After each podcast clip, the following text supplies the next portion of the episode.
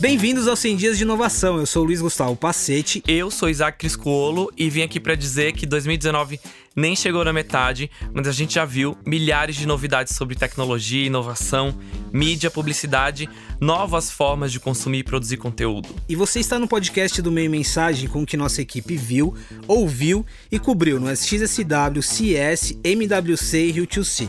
Apesar de parecer uma sopa de letrinhas, todos esses eventos aqui trazem muita inovação. Inovação, inclusive, que é uma palavra que de tanto que ela foi repetida já parece até batida.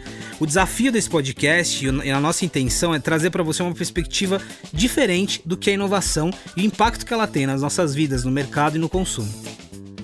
Isaac, deixa eu inclusive explicar o que é o projeto 100 Dias de Inovação.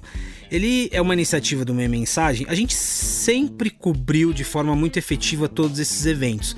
Mas o objetivo aqui foi reunir uma mesma linha para que a gente tirasse a essência de cada um deles e reunisse num projeto. Daí nasceu o 100 Dias de Inovação.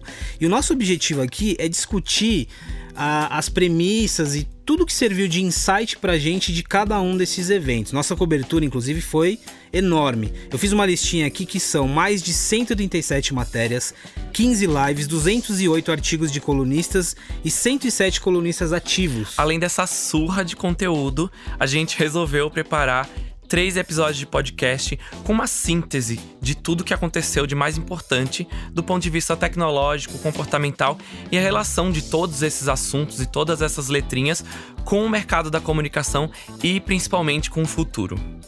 O smartphone está com os dias contados? Essa é uma das principais perguntas feitas nesses 100 dias, desde a CS até o SXSW. Neste ano, lá em Austin, durante o SXSW, a futurista Amy Webb mais uma vez decretou o fim do smartphone. No ano passado, ela já falava que 2018 era o, era o início do fim do smartphone e ela repetiu isso em 2019. E aqui eu vou falar uma aspa dela muito importante na cobertura, na participação dela no Salto by Salto 2019 a transição dos smartphones para os wearables vão mudar para sempre a forma como experimentamos o mundo físico. Mas será que de fato é o início do fim dos smartphones, Isaac? Eu fui dar uma pesquisada aqui em alguns números. De acordo com a consultoria Gartner, a venda de smartphones em 2019 deve ter uma queda de 0,5% globalmente. Esse número, obviamente, não expressa uma queda, é quase que tá ali elas por elas, mas mostra uma certa preocupação. Existe uma disputa bilionária pelo mercado de smartphones, ainda uma indústria relevante.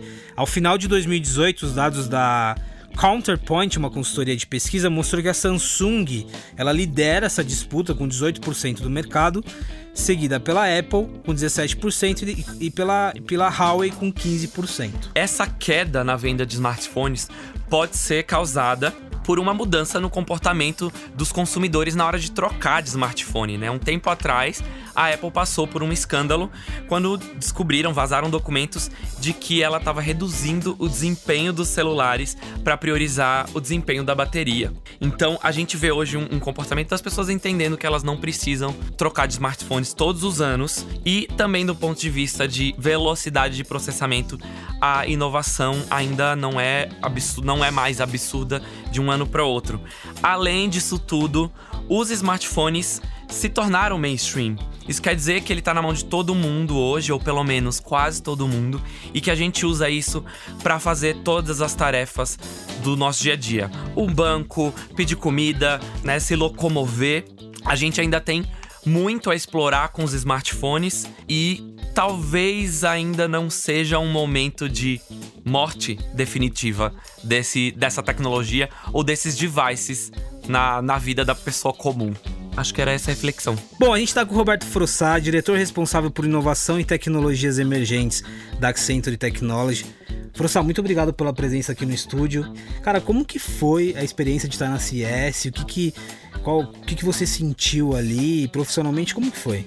Bom, foi minha primeira CS, né? Então marcou de um jeito que, né, que, que nenhum outro evento. Eu, eu, tenho participado de muitos eventos globais, mas essa realmente é, é uma outra dimensão.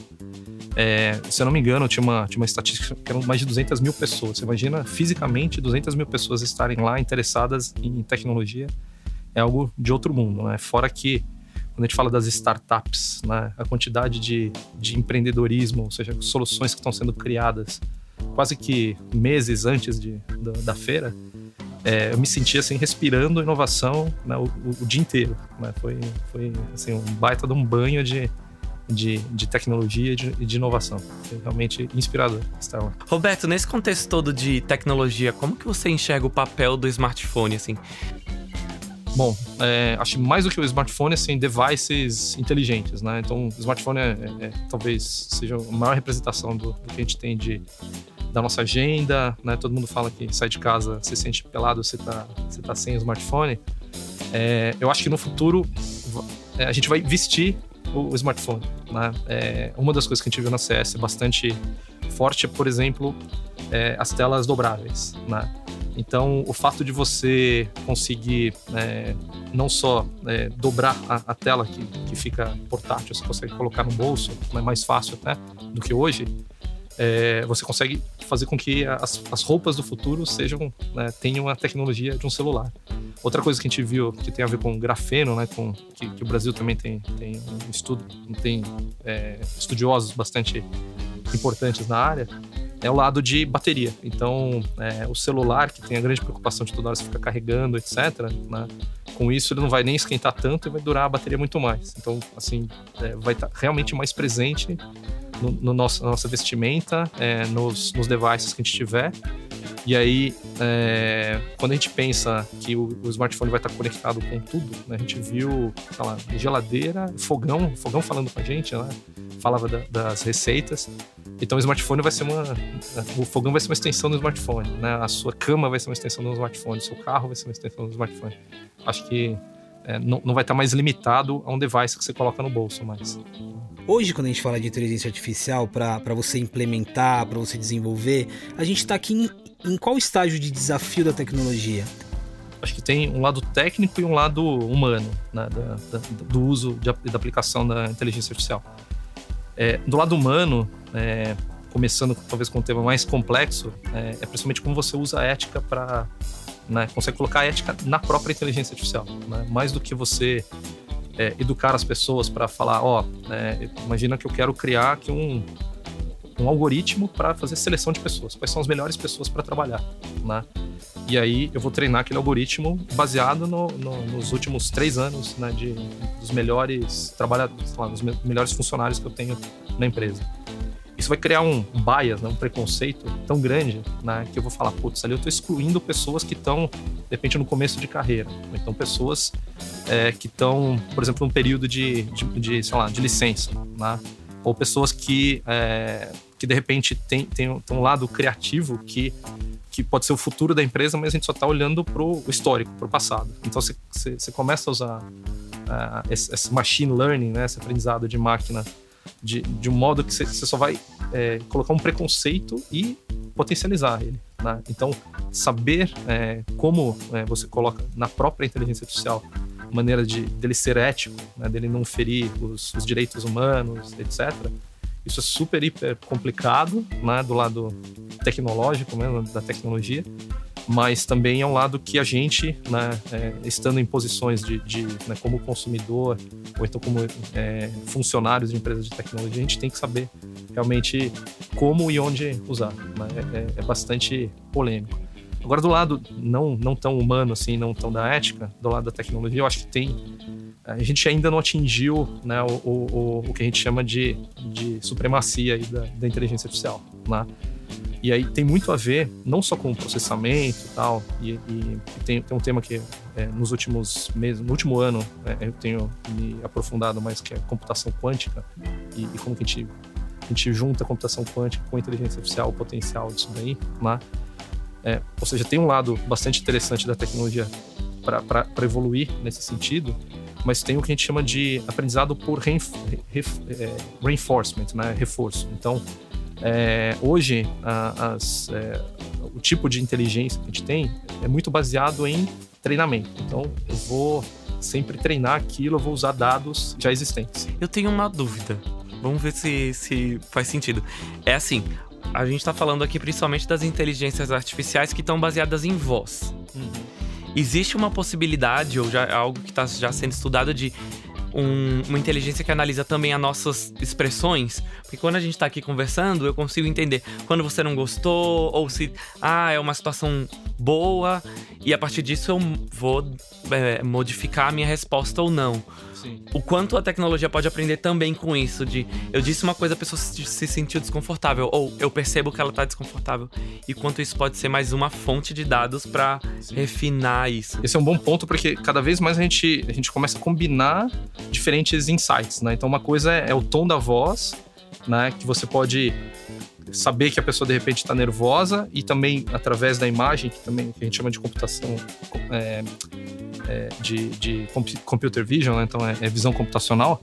É, esse tipo de, de combinação, você vê que a pessoa está vermelha né, e está com a voz, com a voz, sei lá, gaguejando. Então você consegue combinar isso daí e ter um, um certo nível de precisão que é, essa, essa pessoa tá nervosa, né? Então você vai usar isso aí, sei lá, para fazer uma entrevista de crédito tal, você pode ter certeza que naquele momento aquela pessoa tá inventando uma história, né? É, tá contando uma história triste, mas não é bem verdade, né? Então ele vai te dar a indicação desse negócio.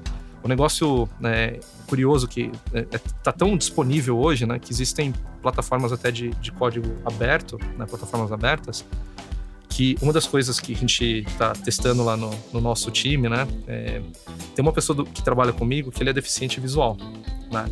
E aí a gente estava testando uma câmera que ela, ela, ela meio que usando né, esse, essa tecnologia de visão computacional, ela consegue entender aonde a gente está olhando. Então ela então, pela posição do meu rosto, ela extrapola aquilo lá e fala: ah, você está olhando para a posição.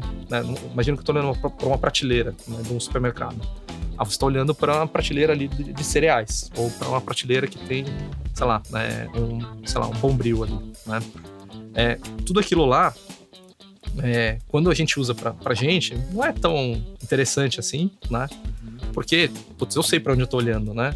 Agora, quando a gente, a gente colocou isso pro, pro Serginho, né, que é essa pessoa do meu time, olha que interessante. Ele falou: putz, seria muito legal se o produto pudesse conversar comigo.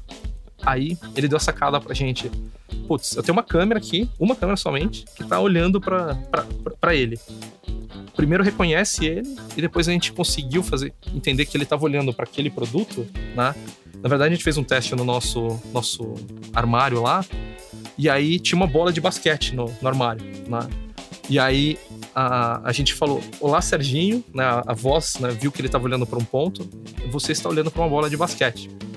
Ele ficou emocionado, assim, porque ele falou: eu, nunca que ele ficava tateando as paredes para tentar entender o que, que tem no, dentro da, da nossa sala, né? E ele finalmente conseguiu entender porque a gente simplesmente colocou uma câmerazinha apontando para ele. E aí ele ficava mexendo a cabeça e, e, e tinha quase que uma inteligência artificial é, conversando com ele, né, para onde ele estava olhando. Um mapeamento daquele espaço, né? Exato. E isso foi algo que a gente fez com uma plataforma aberta. Não, não tinha nada né, de, de, outro mundo. Inclusive foi um negócio que a gente fez de, assim, em poucos dias, né? Não foi é, um baita no esforço para fazer algo relativamente simples, né? Mas o potencial da tecnologia, né, tá, é, tá, tá, muito fácil, assim, de, de começar a experimentar, a explorar. Ô, a gente já está quase terminando e tem, um, tem, um, tem uma aplicação prática aqui do conhecimento que você, como um pesquisador, adquire num, num, evento como esse, mas que depois vem para cá e precisa trabalhar em projetos, trabalhar com clientes, uhum. né? Como que você faz essa tradução de um mundo tão novo, de tanta tecnologia, de tanta referência para aplicar em projetos específicos? Como que é essa dinâmica, né? Você tem ali uma, uma série de referências que surgem em determinado momento de acordo com a necessidade do cliente. Como que funciona isso lá na Accenture?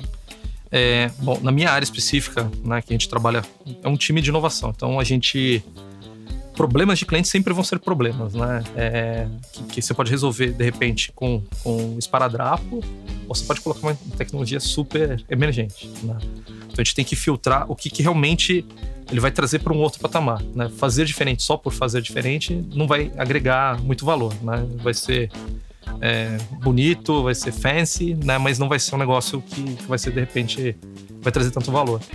Então a gente tenta é, entender, e, e muito do, do, que a gente faz, a experimentação dessas coisas novas, por isso que eu, eu citei o exemplo lá que a gente fez para fazer os produtos conversarem com a gente, né? Porque no futuro, de repente, é, sei lá, um fabricante de vinho, ele quer que as pessoas olhem para a garrafa e a garrafa vai falar para ele né, qual safra que ela, que, que ela foi criada né, com o que, que ela combina mais e, e aí de repente a garrafa tá vendo que você tá carregando um, sei lá, um pedaço de peixe ou, ou de carne vermelha e vai falar que combina mais ou não. Né? É, esse, esse, lado de experimentar é, tem, tem, tem tudo a ver com resolver problemas. Né? Ou a gente, é, a gente pode sempre viajar e criar novas soluções, mas se a gente não experimentar, a gente não sabe que aquilo lá vai ser melhor, ou vai ser mais barato, ou vai ser mais rápido, ou vai ter uma melhor experiência. Né? Então, saber, né, é, saber experimentar as coisas antes que o problema venha, né, é um pouco da nossa, do que a gente tem feito, né, que, eu, que eu gosto muito de fazer. É, não é esperar o problema chegar para falar, e aí, o que, que a gente vai fazer? Né? É tentar se antecipar e falar, a gente tem que ter um arsenal de inovação, de tecnologias, de experiências, de coisas diferentes, você tem que saber que aquilo funciona. Porque na hora que tiver um problema, tá bom, então em dois dias eu, eu consigo fazer aquilo lá, em duas semanas eu consigo fazer, né? em um mês eu consigo colocar em pé, né? E prova aquilo lá que dá certo e, e aí depois a gente escala. Mas é, é um pouco né, fazer um exercício de futurismo, né? Eu quero experimentar os negócios, né? E antes mesmo de chegar um problema, eu quero né, saber a resposta. Acho por isso que a importância de, de, conhecer não só o negócio do cliente, mas toda a indústria que ele está envolvido, todo o mercado, porque no fim as, os problemas eles se conectam, né? E, e, e, principalmente o cliente do nosso cliente. É interessante que a gente falou sobre inteligência artificial, a gente falou sobre devices, robô, tecnologia de imersão, mas a todo momento a nossa conversa ia para o lado ali do humano, das relações. E eu queria até aproveitar, inclusive, o episódio 2 do nosso podcast 100 Dias de Inovação, Tecnologia no Divã, que já está disponível aqui no meio mensagem e no agregador que você que você curte, a gente fala um pouquinho mais sobre a perspectiva humana da tecnologia. Frostado, a gente poderia ficar aqui mais 100 dias conversando sobre tantos assuntos, mas a gente agradece muito por você estar aqui compartilhar um pouco da, dessa experiência de CS e um pouco do dia a dia de vocês ali na Accenture. Um baita prazer e contem comigo para para a próxima e, e, e, falar sobre isso é, não é nem trabalho, né? É algo que eu ficaria realmente 100 dias. Muito obrigado. Valeu. Muito obrigado. Agora a gente vai falar um pouco sobre o papel do 5G na facilitação do acesso a uma série de tecnologias mais complexas como realidade virtual, realidade aumentada e inteligência artificial. 5G alma do negócio. Essa expressão remete ao papel que esse tipo de conexão pode ter na amplificação ou, ou massificando todas essas tecnologias que a gente vinha falando, inclusive da nossa conversa com o Frossá. Nunca se falou tanto de 5G. O 5G foi o destaque da CS, foi o destaque do MWC, teve presente também na CSW e até no Rio 2C na perspectiva de produção de conteúdo. Mas de fato, qual é o papel que esse tipo de conexão tem nessa discussão toda que a gente está tendo. O Léo Xavier, CEO da Ponto Move, que esteve no MWC, explica um pouquinho para a gente as implicações que o 5G tem em todo esse cenário de tecnologias e por que ele é um tipo de tecnologia que foi tão falado, mas ainda que sobre ele tem muitas dúvidas. Bom, é, lá em Barcelona esse ano, no Mobile World Congress, que é o maior evento de mobilidade do mundo, tinham mais ou menos 150 mil pessoas do mundo inteiro discutindo uh, não só mais o centro da feira, o original da feira, que é o mundo de telecom, mas fundamentalmente discutindo a lógica da tecnologia, sim, advinda de telecom, mas como isso impacta de fato em comportamentos humanos e também é, em negócios de marcas, produtos, serviços e também produtores de conteúdo. Uh, isso vem sendo uma discussão muito quente nos últimos dois ou três anos, é? como vai ser revolucionário e transformador é, um novo mundo conectado através do 5G. É bem verdade que a gente ainda está em compasso de espera para que o 5G se torne verdade é, além da Ásia, né, de alguns países da Ásia. Então a gente vai começar a observar ao longo desse ano reais implantações em mercados europeus e também no mercado norte-americano. Especificamente para o Brasil, é importante ter esse corte a gente vai passar a ter o espectro de 5G de fato funcionando é, muito mais para 2021, para 2022. No entanto, é importante também lembrar e fazer um contraponto de que muitas das aplicações de IoT já existentes ou que estão previstas de serem desenvolvidas podem muito bem funcionar sobre a rede 4G. Não precisamos, portanto, esperar o 5G para começar a avançar de maneira mais estruturada em relação a experiências de IoT. É claro que quando a gente pensa outras frentes aí do mundo de tecnologia e criatividade, como por exemplo o mundo de VR, o 5G ajuda bastante também. Na medida que a gente vai ter uma lógica de transmissão de conteúdo, mesmo sendo aparelhos como a gente chama de standalone, aqueles que não precisam de um celular acoplado, é, ter uma altíssima taxa de conexão e principalmente a baixa latência também promove uma experiência cada vez mais realista. Quem já teve a oportunidade de brincar aí, é, ou ter alguma experiência em um em um óculos VR, sabe a importância da alta qualidade de transmissão e principalmente da baixa latência.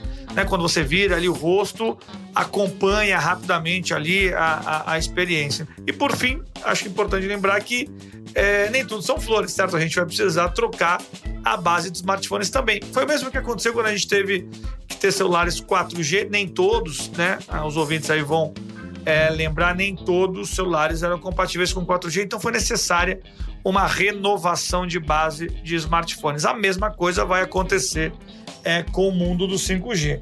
Eu achei, Isaac, eu achei interessante essa parte. A gente estava discutindo agora há pouco do papel do smartphone e o Léo volta a falar sobre esse assunto. Mas é, olha que interessante, quando a, a M-Web fala que é o início do fim do smartphone, na verdade a gente começa a discutir agora uma, uma readaptação do smartphone para um cenário do 5G. Ou seja, me parece que o, o, o período entre um, um, papel e outro, e ainda os desafios que a indústria vai ter, eles são, são muito grandes, né? De se adaptar a uma nova, um novo tipo de conexão. E a gente está falando, né, de se antecipar para tentar sair na frente num jogo que é cada vez mais concorrido entre diversos tipos de empresa, né? Uma tecnologia que a gente sabe que vai mudar toda a forma com que a gente se conecta e se comunica, mas ninguém ainda sabe como. Agora, caminhando para o nosso terceiro bloco aqui de assuntos, a gente vai falar um pouco das principais tecnologias que ganharam destaque na CES e o que, que essas tecnologias apontam para o futuro, né, sobre mudanças de comportamento. Vamos então para nossa lista de tecnologias ou conceitos de tecnologia que foram destaque desses eventos que a gente acompanhou do ponto de vista dos nossos colaboradores. A gente convidou alguns deles para para comentarem para a gente o que, que eles acharam interessante e o porquê essas tecnologias são importantes na visão deles. Oi, tudo bem? Aqui é o Jason Birmingham. O que me impressionou muito é voz. Quando você entra na parte central lá no centro de convenções, você já vê de cara é, Google, Samsung, é, todo mundo falando sobre essa interface de voz que eles estão oferecendo. E sempre me interessou essa ideia de a gente comunicar com a tecnologia através da voz. O lado positivo disso é que ele deixa a gente fazer tudo hands-free. Por exemplo, a casa inteligente, a casa do futuro. A ideia é você entra na casa e cada sala já tem um microfone embutido e você já, antes de chegar na sua casa, no carro, por exemplo, você já fala, olha, abre o portão da garagem, enche meu banheiro, que eu vou tomar um banho. Sei lá, liga o forno, que eu vou já botar uma pizza assim que eu chegar. Então você chega na sua casa é, e já tem tudo pronto para você na hora que você chegar. A questão da voz também tem outro lado que é, é complicado, que é a, o lado da privacidade. Nem todo mundo quer ter microfones ouvindo tudo que a gente fala o tempo todo em casa, no carro, no celular, né? Aliás, um dos outdoors lá era da Apple. E eles falando o que acontece no seu iPhone, fique no seu iPhone, ou seja, você pode ter a segurança sabendo que seus dados são protegidos.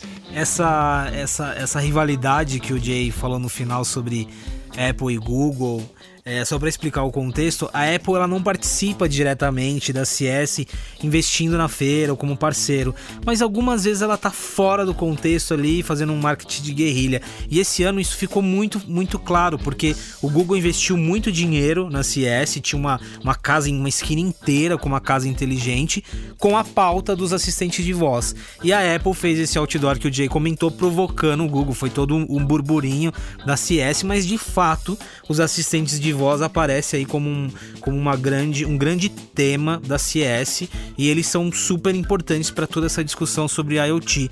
Tem uns dados aqui, Isaac, que eu peguei do, da consultoria e Marketeer, falando um pouco de, do, desse mercado e como ele vem mudando.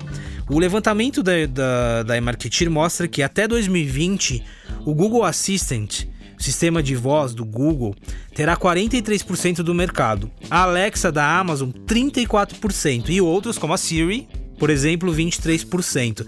Olha que interessante, até o ano passado, a Alexa da Amazon dominava esse mercado com 62% e o Google tinha 25%. Então existe uma mudança de, de competidores e de players muito interessante nessa discussão sobre voz. E é muito curioso porque mostra o quanto a tecnologia, eu não vou falar não só da, da indústria de assistentes de voz ou interfaces de voz, mas ela é cheia de surpresas.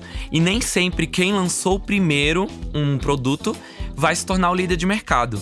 O Google Assistant, por exemplo, foi lançado anos depois da Siri, que surgiu ali em 2011 e hoje domina a maioria dos produtos e do ecossistema de IoT. Então, nem sempre sair na frente é sinônimo de liderança de mercado. Bom, vamos para nossa próxima tecnologia. Eu sou o Tomás Procópio, executivo de negócios aqui do Google na área de tecnologia. Tive na CES aí em janeiro de 2019 em Las Vegas. E para mim, a tecnologia mais incrível que eu vi lá, na verdade, não é só uma tecnologia.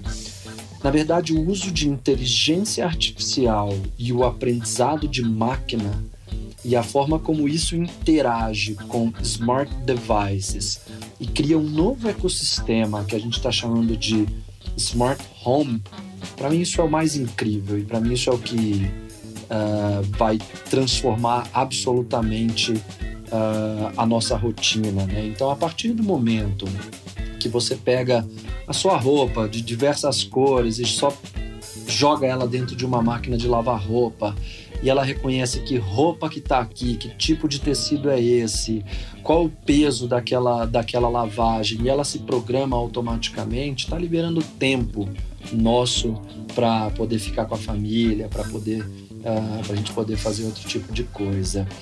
Uma informação sobre esse mercado de inteligência artificial, onde o machine learning os assistentes de voz eles estão inseridos, tem um levantamento recente da ONU que mostra que o mercado de inteligência artificial, na verdade, as patentes para inovações baseadas em inteligência artificial, elas mais que triplicaram desde 2013. A estimativa é que esse mercado movimente 36,8 bilhões até 2020. Ou seja, também é outro mercado muito crescente, inclusive em termos de negócios.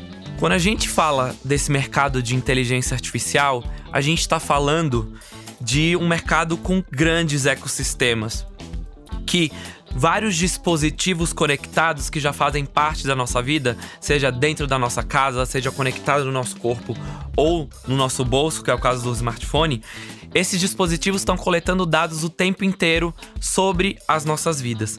São informações de trânsito, lugares que você visitou, coisas que você falou.